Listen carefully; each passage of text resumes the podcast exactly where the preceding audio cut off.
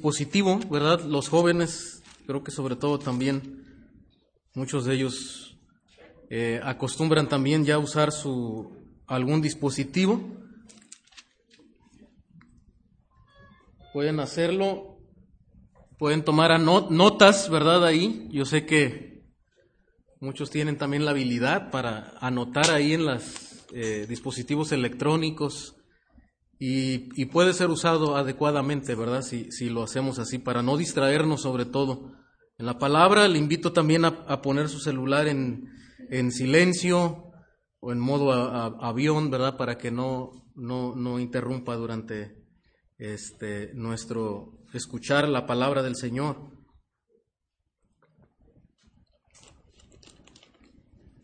Vamos a ir, hermanos, al capítulo 2 de Romanos.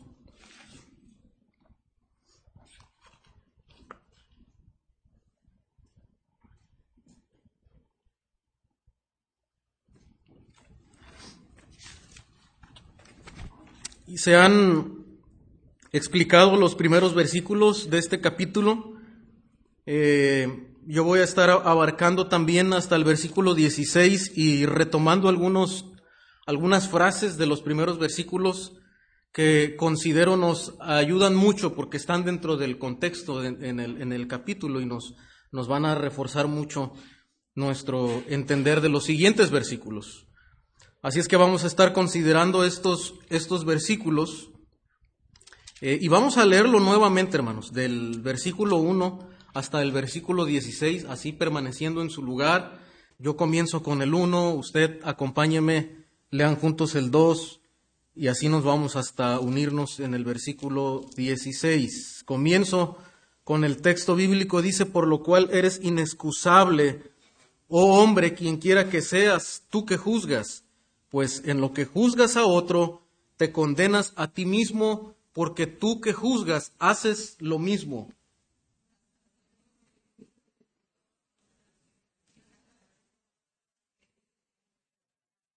¿Y piensas esto, oh hombre, tú que juzgas a los que tal hacen y haces lo mismo, que tú escaparás del juicio de Dios?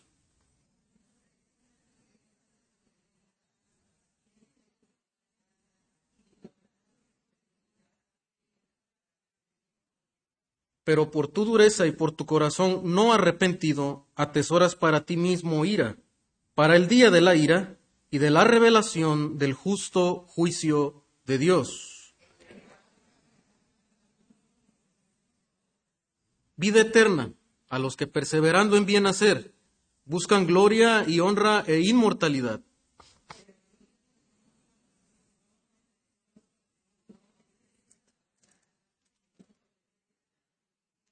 tribulación y angustia sobre todo ser humano que hace lo malo, el judío primeramente y también el griego.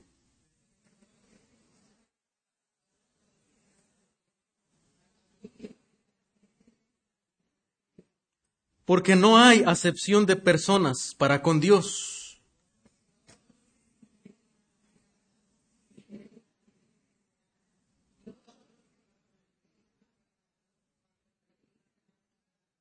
Porque no son los oidores de la ley los justos ante Dios, sino los hacedores de la ley serán justificados.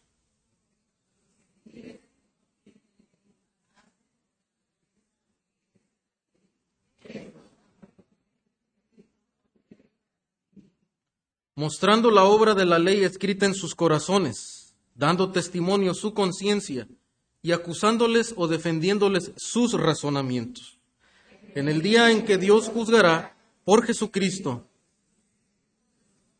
conforme a mi evangelio. Amén. El tema que estaremos compartiendo en esta mañana, hermanos, es la resolución de un juez imparcial.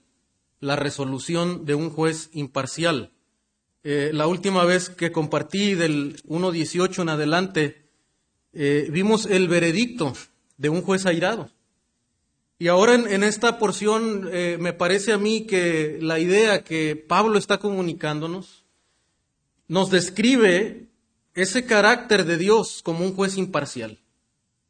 Ese que, emite un veredicto como, como, juez de todo el universo, que emite una resolución, ¿verdad? Eh, Esa resolución es desde luego su veredicto también, o su sentencia, por decirlo de otra, de otra manera.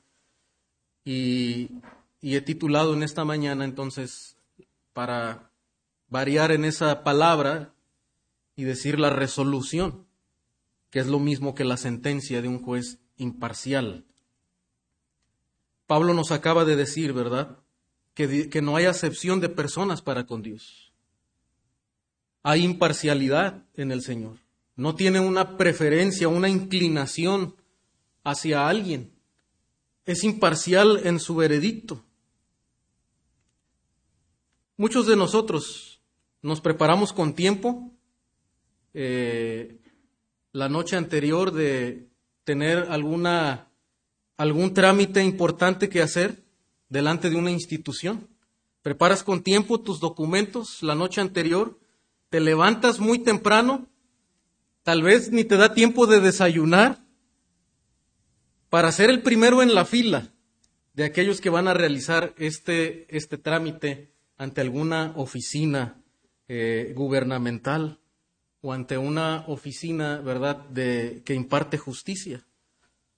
Por fin llega tu turno, pero de pronto los asistentes, las personas que están ahí encargados de, eh, del movimiento, eh, pasan a otra persona. Otra persona que no estaba en la fila, que simplemente llegó, se baja de un, eh, de un carro, ¿verdad? lujoso, y pasan a esta persona. ¿Cómo, ¿Cómo es tu pensamiento en ese momento? ¿Cuál es tu reacción en este momento? Que es injusto, ¿verdad? Empezamos a, nos empiezan a embargar esos sentimientos. Oye, oye esto es injusto. Y toda la, cualquier persona, ¿verdad? En cualquier parte del mundo va a experimentar ese sentir de, injusticia. Al ver la preferencia, al ver la, parcialidad, ¿verdad? Que se está llevando en este trámite. La mayoría de nosotros, hermanos, hemos sido desfavorecidos o a veces favorecidos, ¿verdad? También. Y como decimos, tiene por ahí alguna amistad, alguna relación. Y hemos sido favorecidos por, por alguna institución gubernamental o algún tribunal de justicia humana. Pero, ¿será así en el día del juicio final? ¿Será así que obra Dios para con, para con los hombres? ¿Será así su carácter de justicia? ¿Irá a tener el Señor o tiene el Señor alguna preferencia de raza, de color, de posición social o, o, religiosidad de una persona, de nacionalidad? ¿En base a qué, hermano, se llevará el juicio de Dios?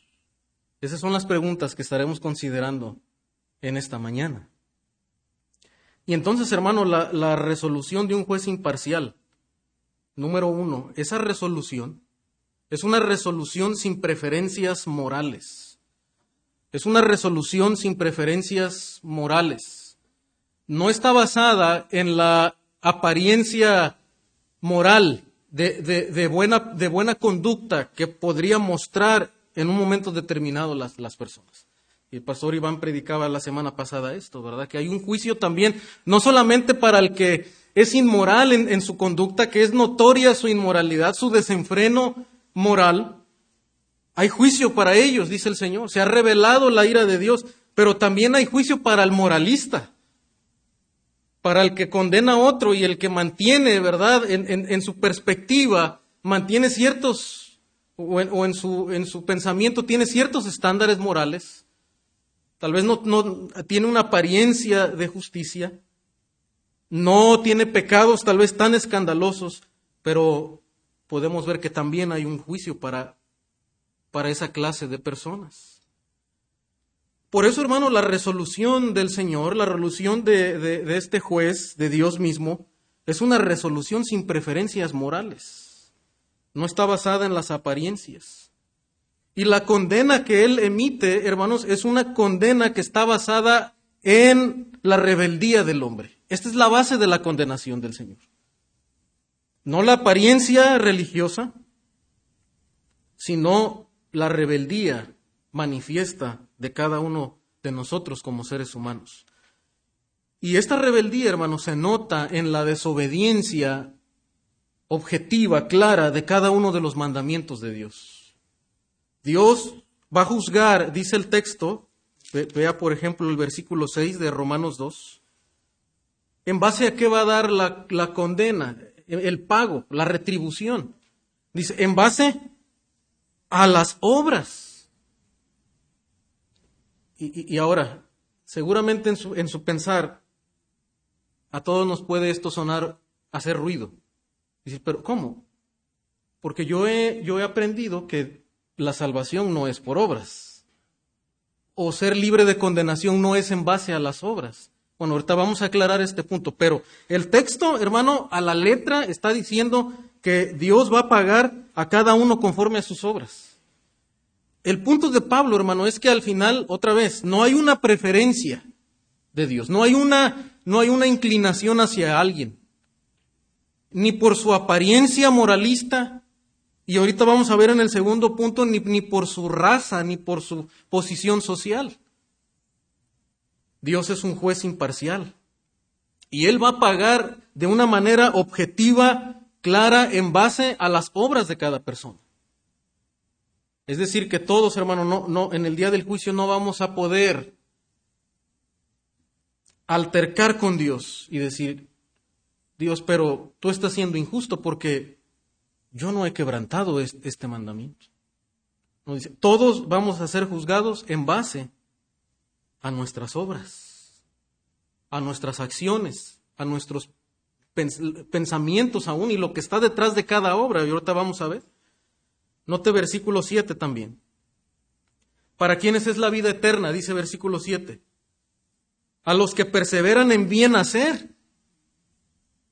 Buscan gloria, honra e inmortalidad. Otra vez, y, y, claro, vienen a nuestra mente, ¿cómo? Pero Pablo está diciendo que la vida eterna se, se basa en, el, en hacer el bien.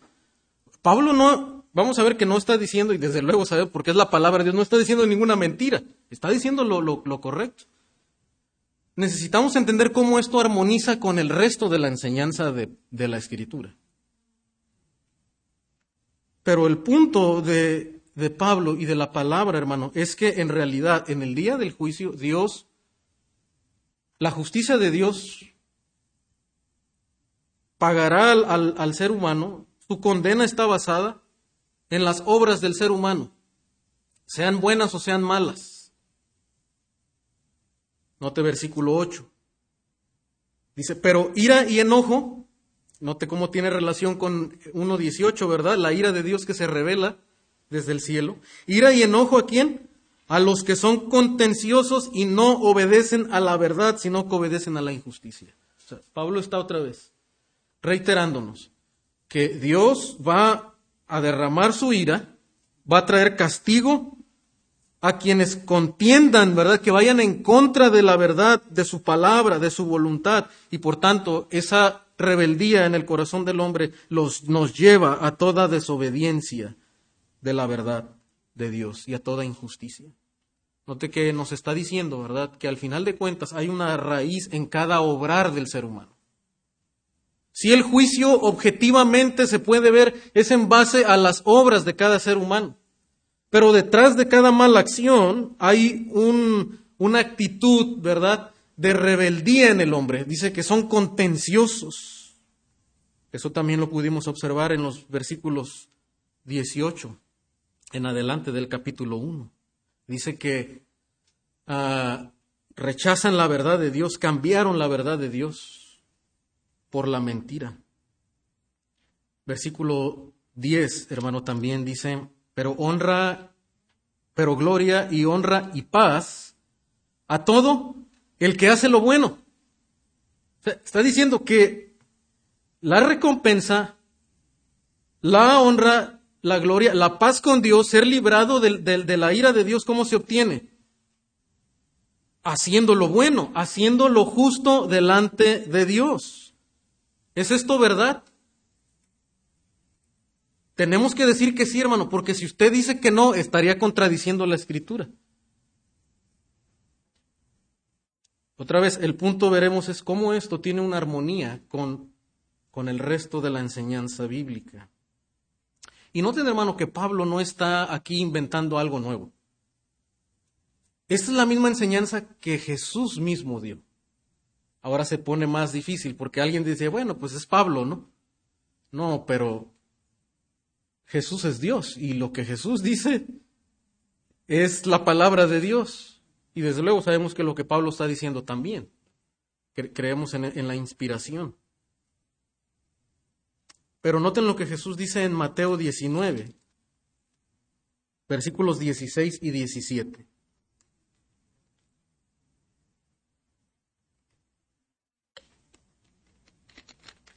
Mateo 19, 16. Dice así, entonces vino uno y le dijo, el joven rico, Maestro bueno, ¿qué bien haré para tener la vida eterna? Le está haciendo la misma pregunta que Pablo está contestando acá, ¿verdad? Gloria, honra, paz, vida eterna. ¿Y qué le responde el Señor?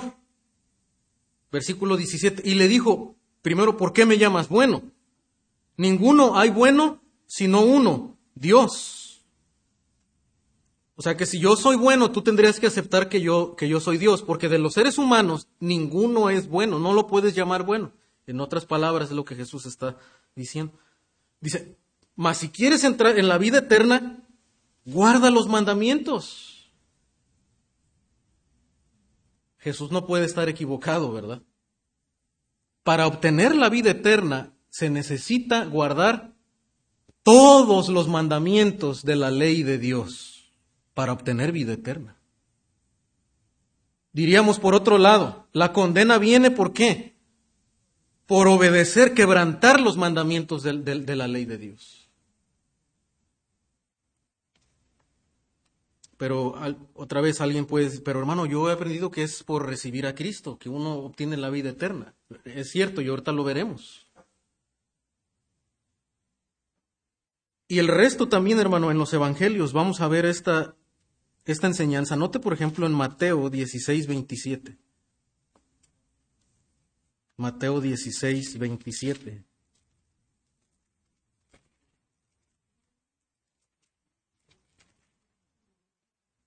Dice, porque el Hijo del Hombre vendrá en la gloria de su Padre con sus ángeles y entonces pagará a cada uno conforme a sus obras. Se da cuenta que Pablo está retomando la misma enseñanza de nuestro Señor. Dios va a juzgar en base a las obras del ser humano, sean buenas o sean malas. Lo mismo lo vamos a tener en, Mateo 25, 31 al 34, que es un pasaje que precisamente nos habla de una manera un poco más extensa del juicio de Dios. Mateo 25, 31 al 34 cómo Dios va a jugar, juzgar perdón, al mundo finalmente. Dice que apartará los unos de los otros como aparta el pastor a las ovejas de los cabritos. Y note que el pasaje, ¿verdad? También eh, habla y describe el, el obrar de las personas. Dice, por ejemplo, en el versículo 41, entonces dirá también a los de la izquierda, apartados de mí, malditos al fuego eterno preparado para el diablo y sus ángeles. En otra parte también habla de hacedores de maldad. Noten el versículo 45, dice, entonces le responderá diciendo, de cierto os digo que en cuanto no lo hicisteis a uno de estos más pequeños, tampoco a mí me lo hicisteis. E irán estos al castigo eterno y los justos a la vida eterna. Note que está hablando de, de, de obras, de hacer. Entonces el, juicio viene por las malas obras del ser humano delante de Dios. Apocalipsis 20:12. Y vi los muertos, grandes y pequeños, de pie ante Dios. Apocalipsis 20:12 voy a leer, dice, y los libros fueron abiertos. Y otro libro fue abierto, el cual es el libro de la vida, y fueron juzgados los muertos por las cosas que estaban escritas en los libros según sus obras. Otra vez, la escritura termina con esa enseñanza diciéndonos que el juicio de Dios será en base a las obras del ser humano. Entonces, hermano, la pregunta es que si Pablo está negando su enseñanza, por ejemplo, del libro de Efesios 2.8, ¿verdad? Dice que por gracia sois salvos por medio de la fe, y esto no de vosotros, ¿verdad? Pues es un don de Dios, no por obras para que nadie se gloríe. ¿Está contradiciendo el apóstol Pablo eso? ¿Está negando esa enseñanza de, la, de que la salvación es un regalo de Dios, no es una recompensa?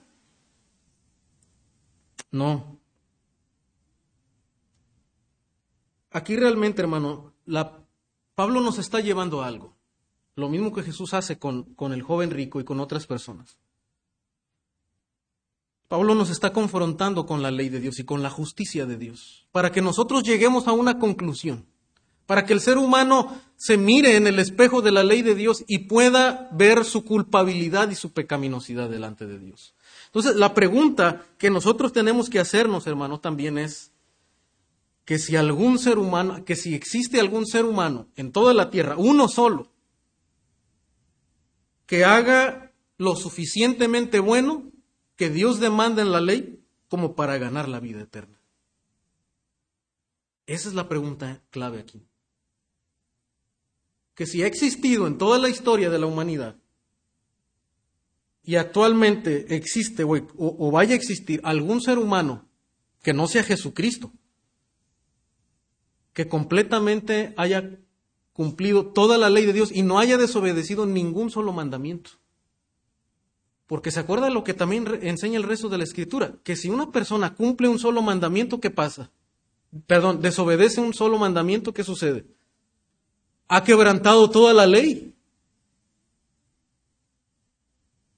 Porque el que dijo no matarás, ¿verdad? También dijo no cometerás adulterio.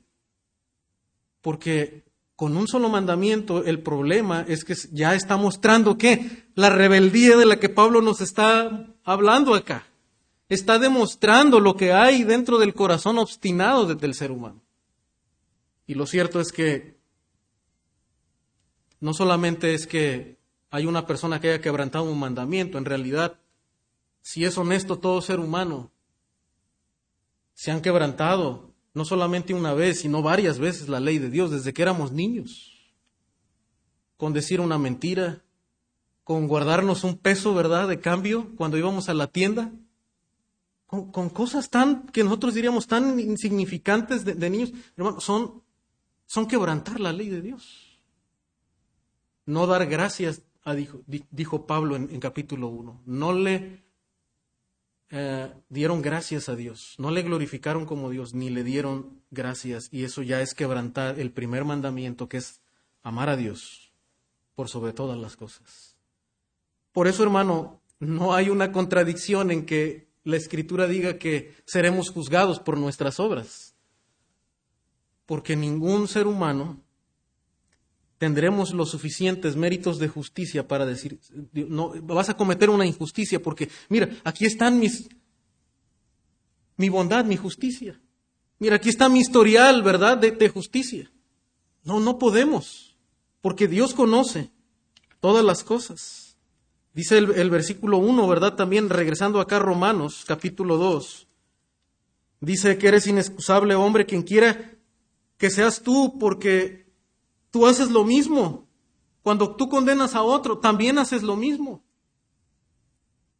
Aunque los seres humanos, ¿verdad? Traemos muchas veces la espada ya desenvainada para, para acusar a otro. En eso dice, la realidad es que todos hemos cometido los mismos pecados. Algunos tal vez no con la misma intensidad, algunos no tal vez de una manera tan, eh, tan clara, ¿verdad? Que se puede ver, pero hemos cometido pecado delante de Dios, dice la Escritura. Romanos 3, 9 al 12, note también lo que Pablo nos va a decir. Romanos 3, 9. ¿Qué pues? ¿Somos nosotros mejores que ellos? En ninguna manera. Ya hemos acusado, después va a decir Pablo, aquí nos estamos adelantando un poquito para ver lo que el contexto dice. Dice, ya hemos acusado a judíos y a gentiles. Dice, mira, no hay ninguna raza humana que pueda decir que está bien delante de Dios. Ya hemos acusado a judíos y a gentiles, todos están bajo pecado. Como está escrito, no hay justo ni aún uno. No hay quien entienda, no hay quien siquiera, dice el apóstol Pablo, busque a Dios. No hay ni siquiera quien busque a Dios. De hecho, a veces uno dice, bueno, yo estaba buscando a Dios. Es una expresión que usamos coloquialmente. En realidad, si cuando empezamos a entender cómo, cómo obra Dios y cómo es la soberanía de Dios en la salvación, nos vamos a dar cuenta, hermano, que, que, usted y yo ni siquiera estábamos buscando a Dios. Era Dios quien nos estaba buscando a nosotros. Él nos estaba poniendo un sentir, un deseo, nos estaba trayendo hacia Él mismo. Porque por nosotros mismos, ningún ser humano hay suficientemente noble que diga, yo, yo estoy buscando de Dios porque yo quiero conocer a ese Dios santo. No, dice la Escritura, no hay quien busque a Dios. Me encanta lo que dice el, versículo 4 de capítulo 2, hermano. De hecho, tal vez eh, si, si a usted le gusta este texto, sería bueno que lo hiciera parte de usted, que lo trajera anotado cuando comparte el Evangelio a, un amigo, a algún familiar, note lo que dice. O menosprecias las riquezas de su benignidad. Porque dice, ¿crees que tú escaparás? ¿Que alguna persona puede escapar del juicio de Dios? Como aquel, ¿verdad?, que, llega y lo pasan primero y, hacen una, preferencia con él, porque tal vez es el, hijo de, de, un político, de un hombre rico, y lo pasan, ¿verdad? Dice, ¿tú crees que, tú vas que Dios va a hacer eso? ¿Que tú vas a escapar del juicio de Dios? Dice, bueno, no lo responde, lo responde con una pregunta, dice, o menosprecias las riquezas de su benignidad, paciencia y longanimidad, ignorando que su benignidad te guía al arrepentimiento. Es Dios quien guía al arrepentimiento a una persona que está obstinado en su pecado. Cuando usted y yo estábamos cegados en nuestro pecado, hermano, la única razón por la que yo un día vine en arrepentimiento y, tuve un pesar por mi maldad es porque Dios estaba produciendo en mí arrepentimiento. O sea, la benignidad de la bondad de Dios me estaba guiando al arrepentimiento. Ahora, desde luego, hay una acción, ¿verdad?, de, arrepentirse, de contristarse por el, por el pecado. Y esta tiene que ser la respuesta de cada ser humano. Pero detrás de eso, cuando empezamos a entender el Evangelio, hermano, nos damos cuenta que detrás de ese arrepentimiento era la bondad de Dios la que nos estaba guiando, llevando, conduciendo hacia ese arrepentimiento. Su paciencia, dice, y su paciencia prolongada por mucho tiempo, longanimidad. Entonces, hermano, aunque vimos un Dios airado, un juez airado en capítulo 1, ese juez airado, hermano, es a la misma vez y perfectamente paciente, benigno y tan amoroso que guía al ser humano al arrepentimiento para no recaer su ira sobre él. Eclesiastés 12:14, yo se lo voy a leer, dice, porque Dios traerá toda obra a juicio, juntamente con toda cosa encubierta, sea buena o sea mala. Y uno puede decir, pero, pero hay personas que hacen buenas obras, que humanamente diríamos son, son buena gente, se portan bien, son amables, son buenos vecinos. E, el problema no, no, estamos descalificando que pueda haber alguna clase de bondad en el ser humano, de hecho, somos creados a imagen de Dios. El punto, hermano, es que esas buenas obras no son suficientes para la justicia de Dios. O sea, no, no tapan nuestras injusticias. Y segundo, que delante de Dios, quien discierne los pensamientos, muchas veces detrás de esas buenas obras, lo que usted y yo no podemos ver, lo que el ser humano no puede ver, es las intenciones del corazón detrás de cada obra, sea buena o sea mala. Porque aún a veces las buenas obras pueden ir con un mal deseo, ¿no? Alguien puede querer hacer lo bueno, darle a la gente, ¿por qué? Porque quiere algún favor, ¿verdad? Porque quiere ganar personas para sí y obtener alguna preferencia política, social, no sé. Quiere quedar bien con el jefe. No hay un amor genuino, un interés verdadero por, por los demás en querer hacerles bien. Puede haber personas religiosas en, en, en las iglesias y estando ahí y haciendo buenas cosas, pero realmente su corazón nunca ha estado ahí para con Dios ni para con los demás. Es por eso, hermano, que nuestras obras serán realmente evaluadas delante de aquel que, lo revela todo y que lo ve todo. Por eso en este mundo vemos toda clase de injusticia, porque los seres humanos estamos limitados. De por sí el corazón del hombre, ¿verdad? Ah, inclinado al mal, cae en, en imparcialidades. Pero aún a veces intentando hacer lo correcto, se puede caer en una, en una imparcialidad. ¿Por qué? Porque estamos limitados y no podemos ver todo. Una persona puede engañar a alguien por mucho tiempo y no darse cuenta. Así de engañoso es nuestro corazón, dice la Escritura. Pero en el día del juicio no será así, porque toda cosa será descubierta, sea buena o sea mala. Primero los Corintios 4, 5 dice Pablo, así que no juzguéis nada antes de tiempo. Nos está diciendo como que, que, seamos cuidadosos para cuando vamos a emitir un juicio, ¿verdad? Dice, hasta que venga el Señor, el cual aclarará también lo oculto de las tinieblas y manifestará las intenciones de los corazones y entonces cada uno recibirá alabanza de Dios. O sea, nos está diciendo, mira, aún nos podemos equivocar en este mundo y debemos ser, cuidadosos. Pero no, no te desanimes si has sufrido injusticia. No vivas siempre quejándote por eso, porque va a haber un día del juicio de Dios donde Dios sí va a juzgar y va a, va a dar, ¿verdad?, conforme a la obra de cada uno, de una manera justa y, y verdadera. Eso es hablando, ¿verdad?, a, también a los creyentes. Entonces, hermano, hasta aquí podemos observar en el texto bíblico que esta condena que Dios emite al ser humano, esta resolución está basada en la realidad de los hechos. No está basada en una preferencia, en una apariencia moralista, en una apariencia eh, religiosa. Entonces, hermano, ¿cómo es que el creyente, cómo puede el creyente ser salvo? Si también ha practicado la injusticia, ¿no es cierto? O sea, si yo voy a ser, si, el ser humano es evaluado y es juzgado en base a las obras, sean estas buenas o sean malas, y ahora vemos por, por, la escritura que todos hemos pecado, entonces, ¿cómo puede alguien escapar de la ira de Dios?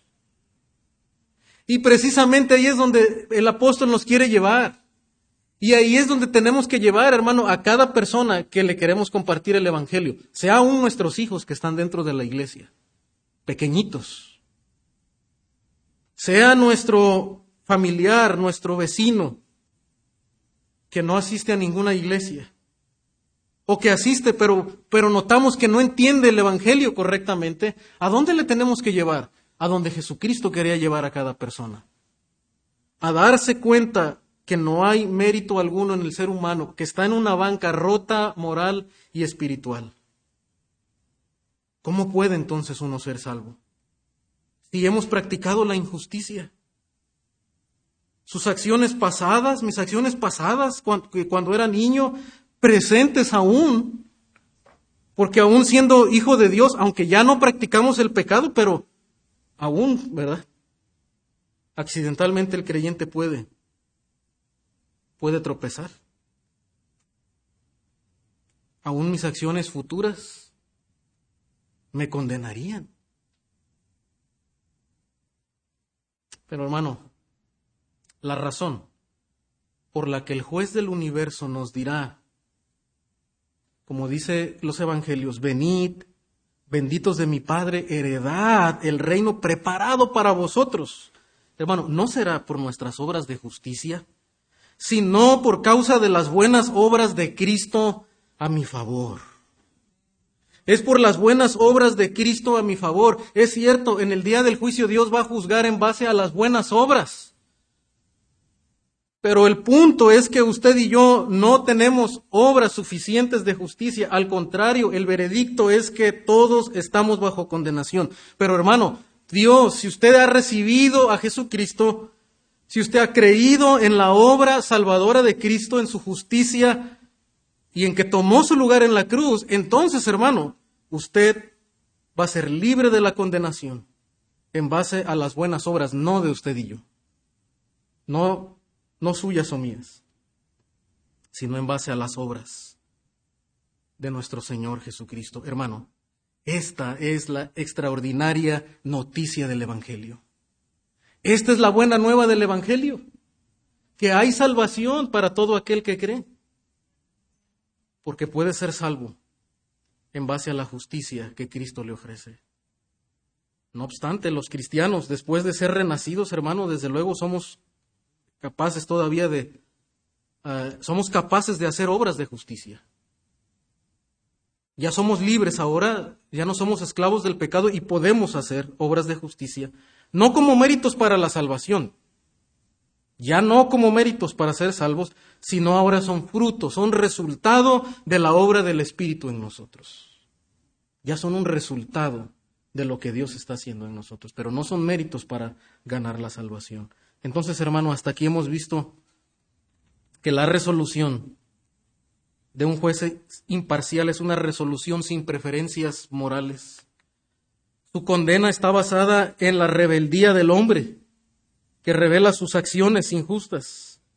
Pero también, hermano, es una condena basada en el rechazo de Cristo. Una condena basada en el rechazo de Cristo. Es cierto, Hemos escuchado que al final de cuentas todos seremos salvos o condenados en base a lo que hemos hecho con Jesucristo. Eso es cierto también.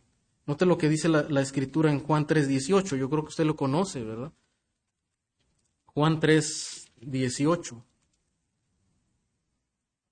El que en él cree no es condenado, pero el que no cree ya ha sido condenado porque no ha creído en el nombre del unigénito Hijo de Dios.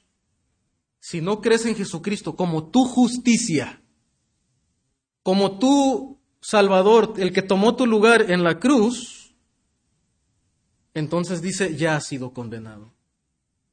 Ya ha sido condenado. Una condena basada en el rechazo de Cristo. En Hechos 17:30 también el, ah, la escritura enseña esto. Hechos 17. 17:30.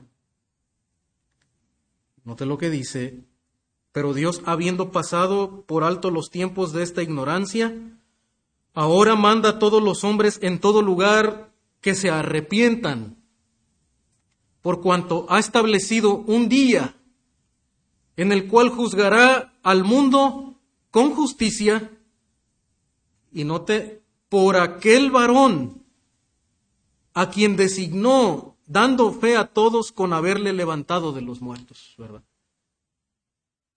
Las personas serán salvos por medio de aquel varón, Jesucristo, ¿verdad? Quien fue levantado como aquella serpiente en el desierto. Y todo aquel que mirara, ¿verdad? Era salvo del aguijón de, de, de las serpientes. Así todo aquel ser humano que mira a Jesucristo, que fue levantado en la cruz, es salvo del aguijón del pecado y de la culpa del pecado. Entonces, las dos cosas son ciertas. ¿Seremos salvos o seremos condenados en base a nuestras obras? Sean buenas o sean malas. Pero desde luego, ¿verdad? Nadie puede tener buenas obras a su cuenta, a su favor, si no, ¿por qué? Por Jesucristo. En la cruz, Cristo cargó nuestras malas obras absorbió la ira de Dios, pero nos otorgó también su justicia. Y, esto, hermano, el apóstol Pablo lo irá explicando, ¿verdad? Con más detalle. Y, en verdad nos regocijaremos, ¿verdad? Todavía más en profundidad en lo que Pablo nos seguirá explicando en los siguientes capítulos de Romanos. Entonces, hermanos, es una condena también finalmente basada en el rechazo de Cristo. Ya hemos analizado que la justicia de Dios no puede ser evadida. No se puede evadir por apariencias morales o religiosas. Es tan objetiva, es tan imparcial que estará fundamentada en esa realidad de las acciones del ser humano o en su rechazo de Jesucristo el Hijo de Dios. Pero, hermano, también veremos a continuación que la resolución justa de Dios es sin preferencia de raza o de nacionalidad. Es una resolución no solo sin preferencias morales, sino también sin preferencias raciales. Porque alguien podría decir, pero ¿qué de los judíos, no? O sea, por ser judío, de nacionalidad judía, con sangre judía en las venas, ¿eso le hace ser libre de la condenación? Y eso es lo que Pablo nos va a explicar. Nos empieza a dar detalle ya en esta porción y después otra vez nos irá fundamentando más esta, esta enseñanza. Una condena, hermano, que está basada en el conocimiento explícito, a la letra de la ley de Dios. Note lo que dice Romanos capítulo 2, nuestro pasaje, en los versículos 12 y 13. No hay acepciones para con Dios, dice Pablo, dice, porque todos los que sin ley han pecado, sin ley también perecerán. Y todos los que bajo la ley han pecado, por la ley serán juzgados. O sea, es una condena que está basada en el conocimiento explícito de la ley que tuvieron los judíos. Pero ahora está diciendo, mira, el hecho de que el judío haya tenido textualmente la ley de Dios, la haya conocido, haya, haya vivido bajo el régimen de la ley de Dios, tanto moral, como, tanto como civil, como nación, vivieron bajo ese régimen, lo conocieron. ¿Es eso lo que los hace libres de, de condenación? No, al contrario, dice que eso muestra claramente su pecaminosidad. Los que bajo la ley, dice, han pecado, por la ley van a ser juzgados. La ley muestra claramente la pecaminosidad del ser humano. Versículo 13 dice, porque no son los oidores de la ley los justos ante Dios. O sea, mira, el que tú sepas la ley, eso no te hace más justo. Imagínese que un, un abogado que conoce la ley, que defiende a otras personas, de pronto se le ocurre, se baja del carro y golpea a una persona y le hace un agravio.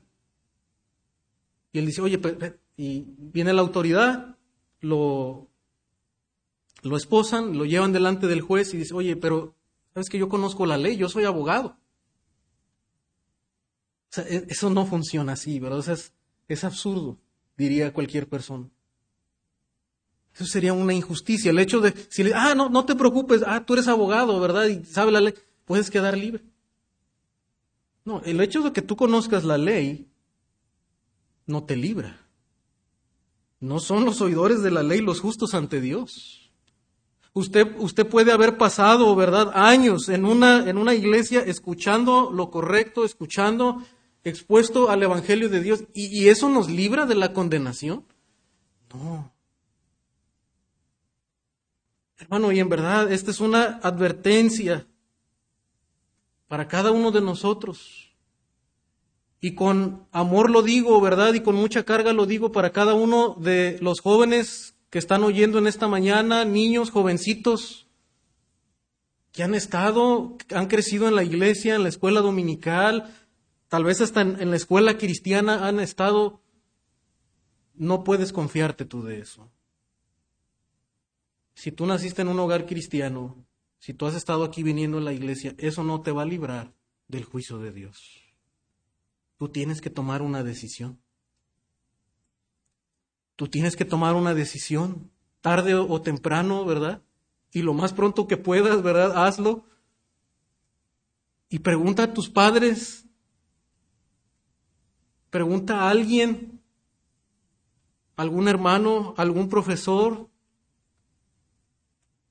¿cómo puedes ser salvo? ¿Cómo, puedes tú realmente ser libre de la ira de Dios? Porque no son los oidores los justos ante Dios, sino los hacedores de la ley, dice la Escritura. Note versículos 17 al 19, hermanos. No vamos a entrar en materia en estos textos, pero note lo que, lo que dice Pablo. He aquí tú tienes el sobrenombre de judío, dice, y te apoyas en la ley y te glorías en Dios. Por el hecho de que eres judío y, y, tienes la ley, Dios te dio la ley. Dice, conoce su voluntad. E instruido por la ley, apruebas lo mejor. Dice, y confías aún en que eres guía de los ciegos, luz de los que están en tinieblas. Ellos estaban viviendo, ¿verdad? Pensando que en verdad estaban haciendo el papel que Dios les había dado. De ser un reino de sacerdotes, de traer luz a las demás naciones, pero la realidad es que habían fracasado en esa función. ¿Por qué? Porque todos los seres humanos hemos pecado. Y el saber la voluntad de Dios, el conocerla y aún el enseñarla, ¿verdad? No te garantiza, no nos garantiza que somos libres de condenación. De hecho, Jesús les habló fuertemente a los fariseos. ¿Se acuerda lo que les dijo? Dice, ustedes son ciegos y guías de ciegos. Hermano, que el Señor nos libre de estar cegados pensando que estamos realmente guiando a otros. Y que estemos siempre a cuentas delante de Él y aún decirle, pensaba en esta mañana como el salmista, Señor, líbrame aún de los pecados que me son ocultos. Y, y, si aún estoy aquí viniendo a la iglesia pensando que soy creyente, pero realmente si soy honesto, mi vida no, no da claridad de que soy un creyente. Todavía ando en el mundo, todavía estoy practicando las cosas de este mundo. Todavía me deleito en las cosas de este mundo. Todavía soy esclavo del pecado. Este, he querido dejar a ciertos pecados, pero me doy cuenta que no puedo. Es porque necesitas renacer. Tú no vas a poder solo. Necesitas que Dios te libre del pecado, te haga una nueva criatura. Esa es la la noticia del Evangelio y esa es la realidad que nos muestra el Evangelio de la justicia de Dios. Es una condena que está basada en el conocimiento de la ley. Condena a aquel que conoce la ley y no la practica. Pero también, hermano, condena. Es una condena basada en el conocimiento interno de la ley. No solamente en el, en el conocimiento explícito de la ley, es decir, lo que a la letra está. Porque alguien puede decir, oye, pero yo, yo no conozco lo que, lo que el reglamento dice. Yo no sabía lo, lo, que el reglamento decía, yo no sabía lo que la ley señalaba. Una persona puede decir, oye, yo no sé leer, ¿verdad? Yo no sé leer. ¿Y eso lo libra, lo exime de responsabilidad? No necesariamente.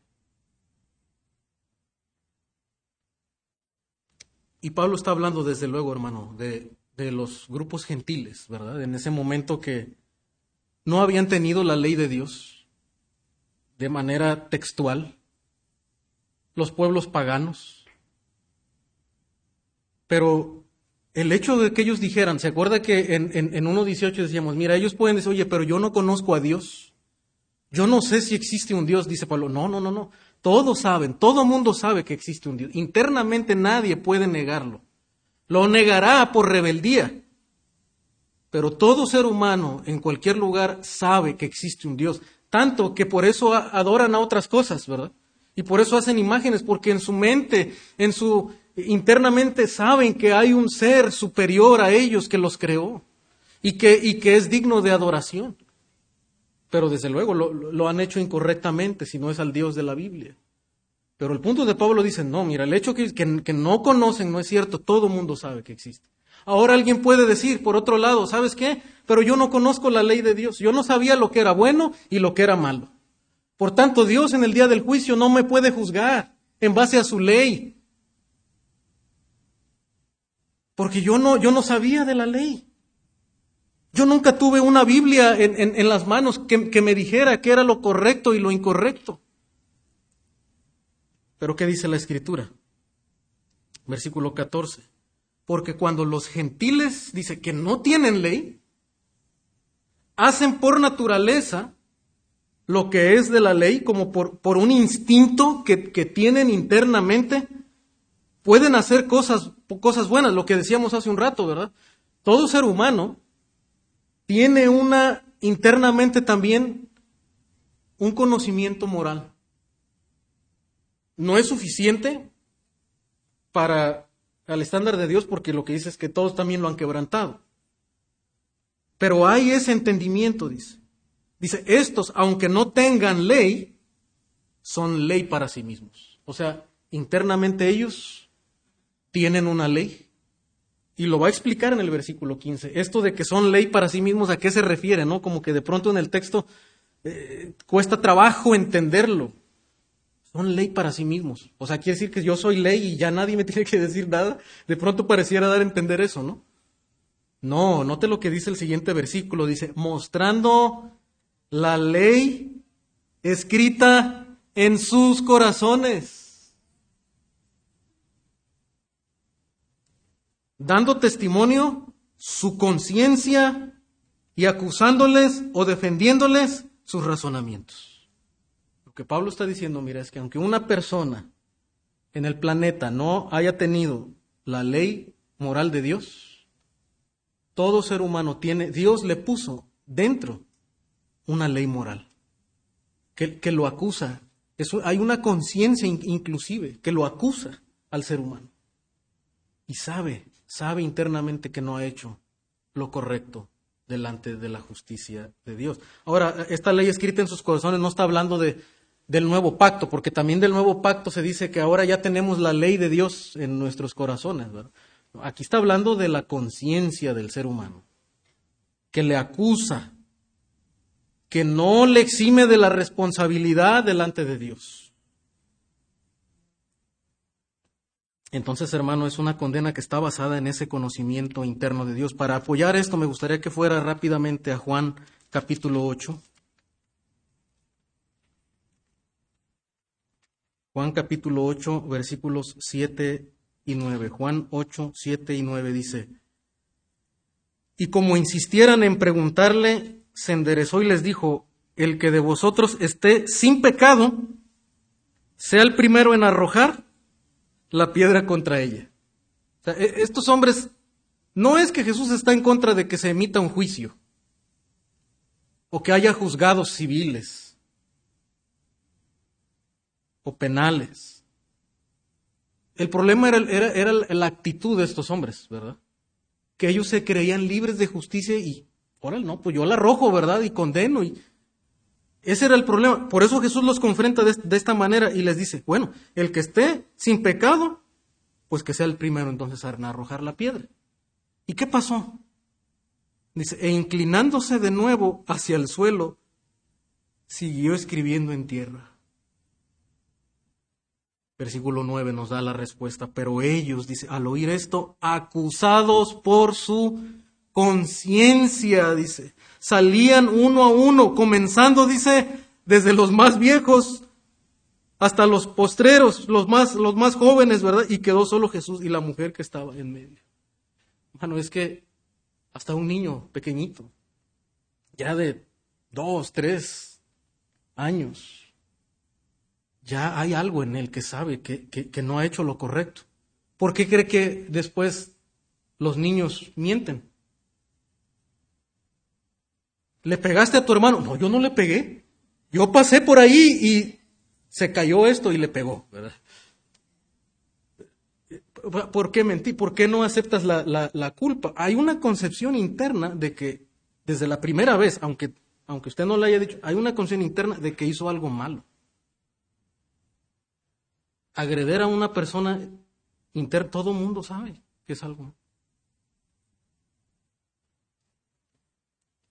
Y eso es lo que está señalándonos el apóstol Pablo, ¿verdad? Y, por eso Jesús dice, desde el más joven, desde el más viejo hasta el más joven, todo, porque su conciencia les estaba acusando.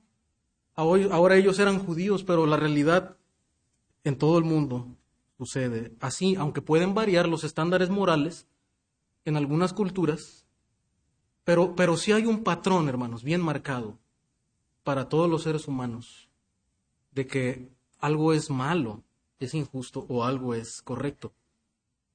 Me encanta lo que dice C.S. Lewis, un apologista eh, ya de hace algunos años. En su libro Mero Cristianismo, se lo recomiendo a los jóvenes si lo pueden leer, fabuloso el libro de apologética. Dice, siempre que se encuentra un hombre que dice no creer en un bien o un mal real, o sea, alguien dice, no, mira, yo soy, yo soy amoral, yo no creo que existe un bien o que existe un mal. Cada quien tiene su concepción de bien y del mal y puede hacer lo que, lo que quiere. Dice, un momento después se le encontrará retractándose de ello.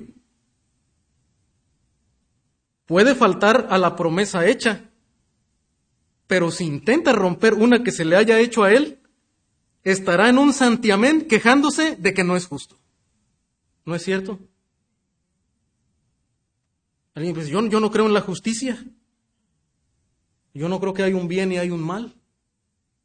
¿Quién lo determina? Alguien puede decir. ¿Sabes quién lo determina? Dios lo puso en la conciencia del ser humano.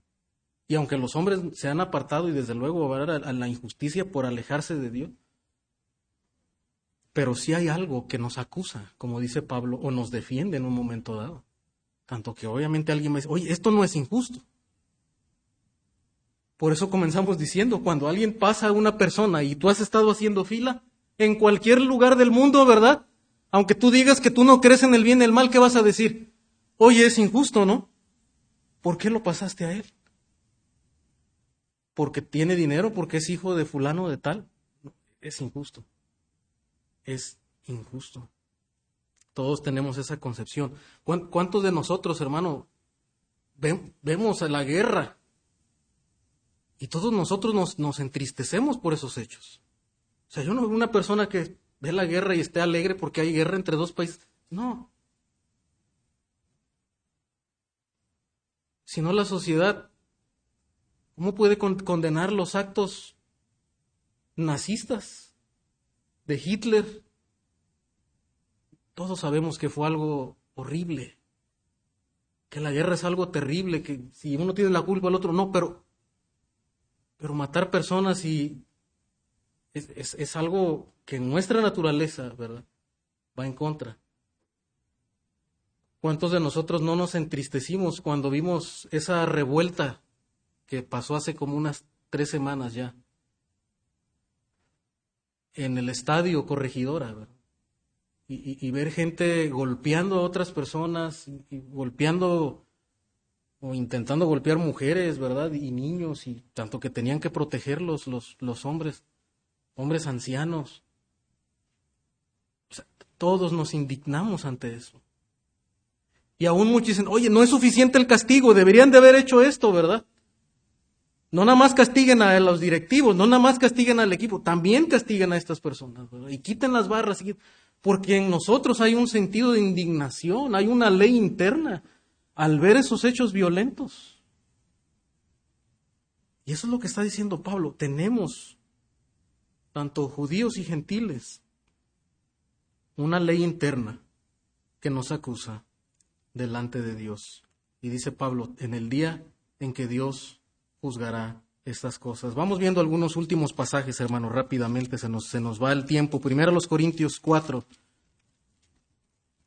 Primero a los Corintios capítulo 4, versículo 5 dice, Así que no juzguéis nada antes de tiempo, hasta que venga el Señor, el cual aclarará también lo oculto de las tinieblas y manifestará las intenciones de sus corazones, y entonces cada uno recibirá su alabanza de Dios. Ya lo leímos hace un rato. Romanos 14, 10 dice, pero tú, ¿por qué juzgas a tu hermano? O tú también, ¿por qué menosprecias a tu hermano? Porque todos compareceremos ante el tribunal de Cristo. Segunda los Corintios 5, 10. porque es necesario que todos nosotros comparezcamos ante el tribunal de Cristo, para que cada uno reciba según lo que haya hecho, mientras estaba en el cuerpo, sea bueno o sea malo. Dice el apóstol Pablo que habrá un día en el cual Dios va a juzgar a la humanidad. Y si tú escuchas este mensaje y dices, no, pero yo creo que el infierno está aquí en esta tierra. Y el cielo también, ¿verdad? Dicen algunos. Me acuerdo en, la, en la escuela yo tenía compañeros cuando les hablaba el Evangelio y decía, no, pero yo creo que el cielo está aquí y el infierno está aquí. Lo que tú hagas bueno, va a ser bueno, vas a tener recompensa, pero si alguien hace algo malo, pues va a sufrir su infierno, ¿no? Ahora algunos dicen que el, karma, ¿no? Y esas cosas, y se te va te lo está devolviendo como que el, ¿verdad? El, karma o algo así. Pero Dios dice, no, mira, es cierto, Romanos, en parte Romanos 1.18, pero no a esa manera, es, Dios quien da retribución, no, no la vida, ni el, ni el karma, ni, ni otro mundo, ni... No, es Dios, dice, la ira de Dios está sobre los que rechazan a Dios. Y luego dice que recibieron en sí mismos el castigo. O sea, si hay un castigo, hay consecuencias del pecado en esta tierra, pero también dice el, apóstol y dice la escritura que habrá un día final del juicio de Dios. Y ese juicio será para vida eterna o para castigo eterno. Eso es lo que la escritura nos está diciendo, es lo que leímos en Apocalipsis 25, ¿verdad? Irán algunos a la vida eterna y otros a la condenación. Y hermano, debemos tener bien presente esta realidad futura. Debemos creer, jóvenes, crean lo que la palabra de Dios está diciendo. Hay un juicio venidero. Por eso Eclesiastés les advierte, dice, joven, que tome para ti placer tu corazón y si quieres seguir viviendo en, eh, a los deseos de tu carne, ¿verdad? Hazlo si quieres. Pero, ¿verdad? Acuérdate que hay un día del juicio de Dios. Habrá un día del juicio de Dios. Y no vamos a escapar porque nuestros padres, nuestros abuelitos eran cristianos, porque tuvimos una Biblia en la mano, no. Esto será en base a que si en realidad quisimos dejar atrás nuestro pasado, nuestro pecado y entregarnos a Jesucristo y hacer entonces el bien en base al obrar del Señor. Un juicio final aún viene y la pregunta para ti es, ¿en qué momento será? Bueno, al final, cuando la rebelión que tiene lugar en el ser humano, ¿verdad? Llegue a su, a su colmo, Dios traerá juicio, vendrá tiempo de tribulación, de angustia y finalmente el juicio de Dios pero una pregunta, hermano, todavía más importante también. No solamente es cuándo será, los teólogos inclusive ni se ponen de acuerdo bien si va a ser después del milenio, antes del milenio, si, si habrá tribulación, si de cuántos años será. Estas preguntas aún todavía están en polémica, pero la más importante para ti, para mí, para para ti que escuchas es que si estás preparado para el tribunal de justicia celestial, si estás preparado para el tribunal de justicia será final, será en el futuro. Pero la pregunta es que si estás preparado. ¿Te estás apoyando en una posición religiosa? ¿En una apariencia piadosa? ¿Piensas que puedes evadir el justo juicio de Dios? Como aquel joven que sus padres son influyentes, políticos, y piensa que puede hacer lo que quiere, ¿verdad? Y evadir la justicia.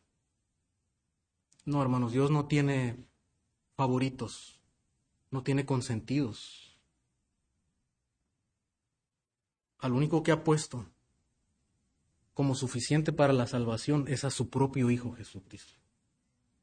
Y tú y yo tenemos que amarlo a Él, correr hacia Él, abrazarlo a Él. Hermano, no olvides que nos estamos enfrentando y nos enfrentaremos ante un juez imparcial, el cual resolver, resolverá, dará su veredicto sin preferencias morales y sin preferencias raciales. Hermano, que este entendimiento nos mueva a acudir a los pies del Señor. Él es el único que nos puede favorecer con su propia justicia. Confía en los méritos de Jesucristo Apóyate en el único abogado calificado para interceder por nosotros delante de Dios mismo. Porque aún como creyentes, hermano, cuando tropezamos, cuando tú fallas, tú puedes ir ante el único abogado que está calificado para interceder por nosotros. No, no, no te apoyes en alguien más. Sí, busca consejo, ¿verdad? Pero el pastor no te va a salvar de eso. Tus papás tampoco lo van a hacer. Pero hay un abogado, hermano, que está calificado y es suficiente para interceder por nosotros delante de Dios mismo. Oremos, Padre.